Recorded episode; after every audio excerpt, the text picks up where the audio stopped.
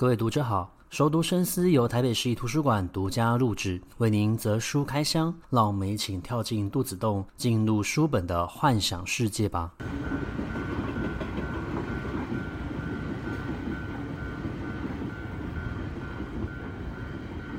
各位听众好，欢迎回到熟读深思。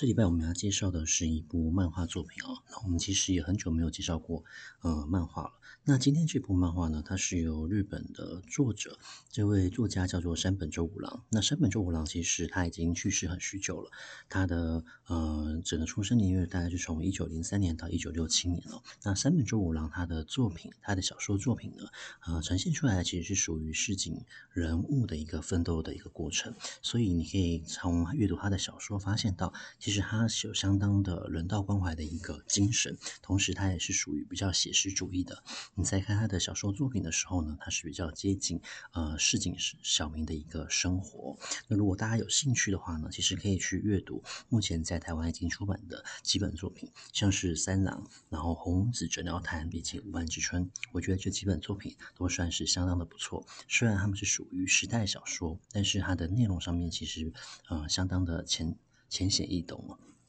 那我们今天要介绍的这一部作品呢，它是由山本周五郎的小说去改成的漫画作品。那么这位漫画家呢，叫做望月丰太郎。那汪月丰太郎其实在日本还是享有盛名，那也得过了手冢治虫奖哦。我们要介绍的这一部漫画呢，就叫做《大流公务店》。那《大流公务店》这部作品，它非常的特别，是它是以一个木匠的家庭来作为一个主轴。那么里面呢的主角呢，他们都叫他做少当家。那少当家其实他原本预设就是必须要去接手这一间大流公务店。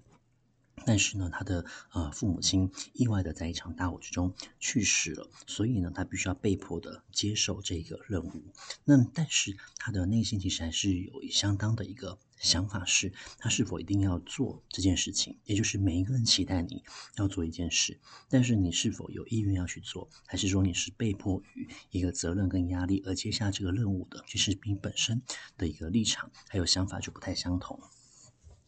那么，呃，这个少当家他后来就在火灾过后呢，承接起了这个公务店的一个重担。那同时呢，他也又因为呃有一个女生叫做丽晶，丽晶其实算是他的一个青梅竹马，小时候跟他一起玩，但是两个人有发生过一些争执。那因为丽晶要照顾父母，所以他曾经有去呃所谓的一个酒店工作过。直到他的母亲也去世了之后呢，他已经没有经济上面的压力了，所以他就离开了酒店工作，然后回到了大流公务店。那么就接起了这个照顾少当家的一个工作，同时他又收养了五个无家可归的一个小孩。那在这个作品里面，其实他讲述的其实就算是一个呃新的一个家庭观念，也就是这些人其实是没有任何血缘关系的。包括在过去木匠的一个时代，他们强调的是所谓的师徒制，所以其实呃师傅如果有难的话，徒弟他们也必须要负起相当的一个责任。他们希望可以出一点力，出一点钱，然后然后协助这个公务店重新从这个火灾之中站起来。特别是在开设这种所谓的公务店的时候，他们其实都有一定程度的预支。所谓的一个钱，你必须要先去做垫付，那等到你的房子建好了，呃，这个所谓的一个呃订户呢，他才会把完整的一笔钱给你。那因为你遇到大火的关系，肯定就会有周转的一个困难，所以你其实也可以从小说里面这些人物的一个互动去看见，在当时候的一个时代，虽然说在漫画改编的时候已经把它呃架在一个现代的一个框架里面了，但是你还是可以感觉得到整个作品里面想要散发出来的一种人情味，他们互相支援的一个。状态，那么少当家其实就跟丽晶还有这五个无家可归的小孩去一起生活，而这几个小孩其实他们每一个人的状况都不太相同，但是呢，你可以发现到一件事情，就是对于小孩子而言，他们要如何去接受整个呃生活环境的一个巨变，他们其实常常会依靠的是他们所谓的一个想象力。那么以前呢，我们在松本大洋的漫画里面也有。介绍过相似的一个情况，例如说在乒乓里面，或者是他的另外一部作品《Go Go Monster》里面，他们在面对外在世界的一个巨变，他们其实会透过想象力，让自己慢慢的去理解跟接受，包括了我们在上个礼拜啊、曾经介绍过的宫崎骏的作品。他其实也是透过相似的一个手法，呈现出呃一个男孩他内心跟外在世界的一个拉锯，然后在最后呢，再慢慢的一个结合在一起哦。那么这些孩子，他们其实每一个人的个性都不太相同，有些人相当的活泼，也有人他是透过一种反叛的态度、叛逆的态度来掩饰他内心的一个不安，因为他们失去了家庭，而他们已经不希望自己再流离失所，也更不希望自己会被所谓的社会福利课的职员带走。然后随意的安置他们。那其实相关的一个情况，在松本大洋的乒乓里面也有写过。这些孩子他们失去了自己的家庭，他们互相依靠着彼此。他们虽然渴望拥有新的家庭，可其实他们同时又不希望分开。所以在呃大楼公务店里面，这些孩子知道社会福利课的人之后呢，他们其实也有过短暂的离家出走。可是他们也不知道要去哪里，同时他们不知道少当家的一个态度。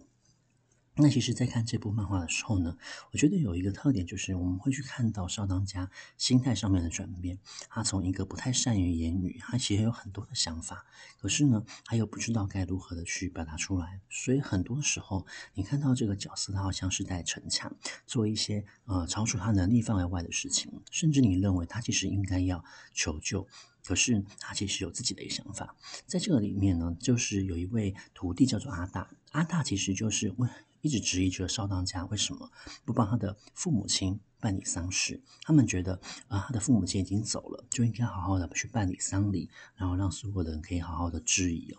那最后少当家呢，他在透过自己的口述，才跟这个丽晶讲说，他其实。不是不愿意帮他们办所谓的一个丧礼，而是他很希望把他的父母当成一个人看待。那么他认为，把他们当成一个人看待，就不是随意的，或是随便的，只不过是为了表达自己的敬意而去做这些事情。相反的，他希望可以好好的处理他们的身后事，并且让他们看见他对于这个公务店的努力跟付出，以及他愿意承担起这个责任。换言之，其实这整个呃。呃，历程来说呢，就算是他自己自我疗伤的一个过程。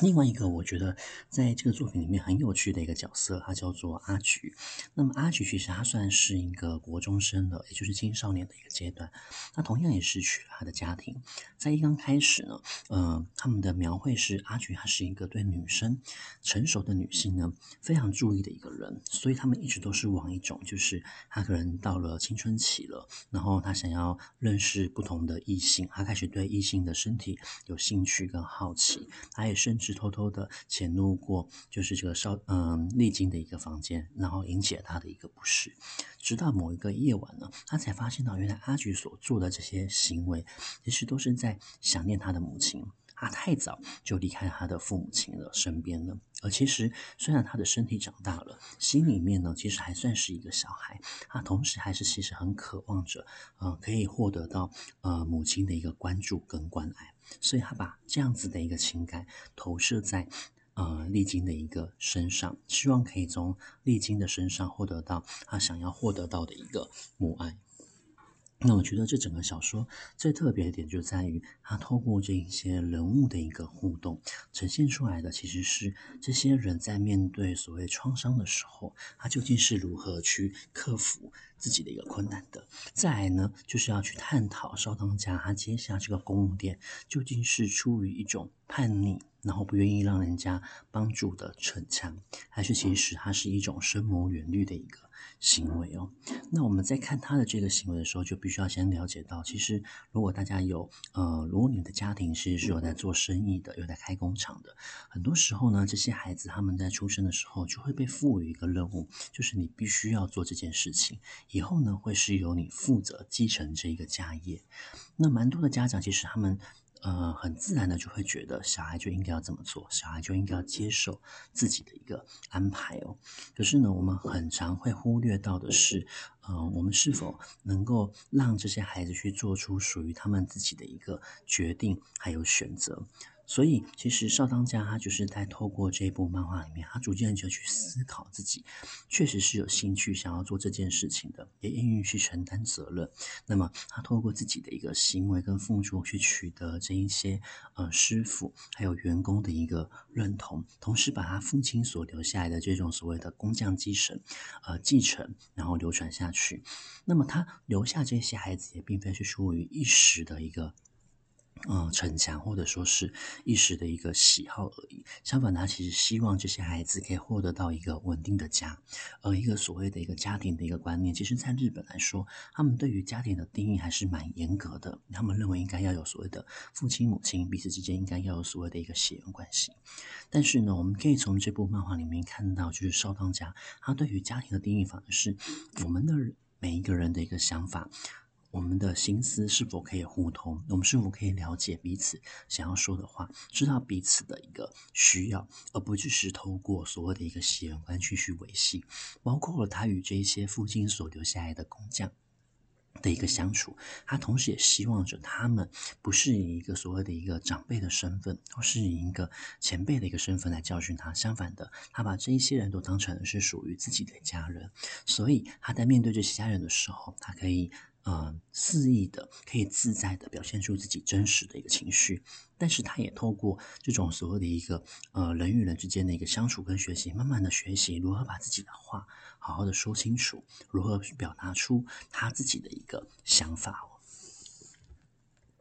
那么，呃，我觉得有一件事情也是在这个小说里面我们可以看到的。其实我觉得蛮有趣的，就是我们很多人每一个人一生都会经历过非常多的巨变，我们会遇到很多的一个困难哦。我们人在遇到很多困难的时候呢，其实有些时候我们偏向于的做法是，我们不说，我们觉得自己。就是可以解决掉这件事情，觉得自己一个人就可以了。这种想法其实蛮常会发生的。可是很多时候呢，我们会发现到一件事情的促成，它不会只有一个因素去造成的，它可能有非常多的因素。同样的一件事情，要如何让它好好的完善圆满的一个解决，有些时候其实是需要大家共同的协助跟努力的。所以，其实少当家还有这一些失去家的孩子，包括了丽晶，他们在学习其实是。愿意去相信对方，然后愿意把自己的心能交在对方的一个手上，那么形形成的是一种更强的伙伴的羁绊关系。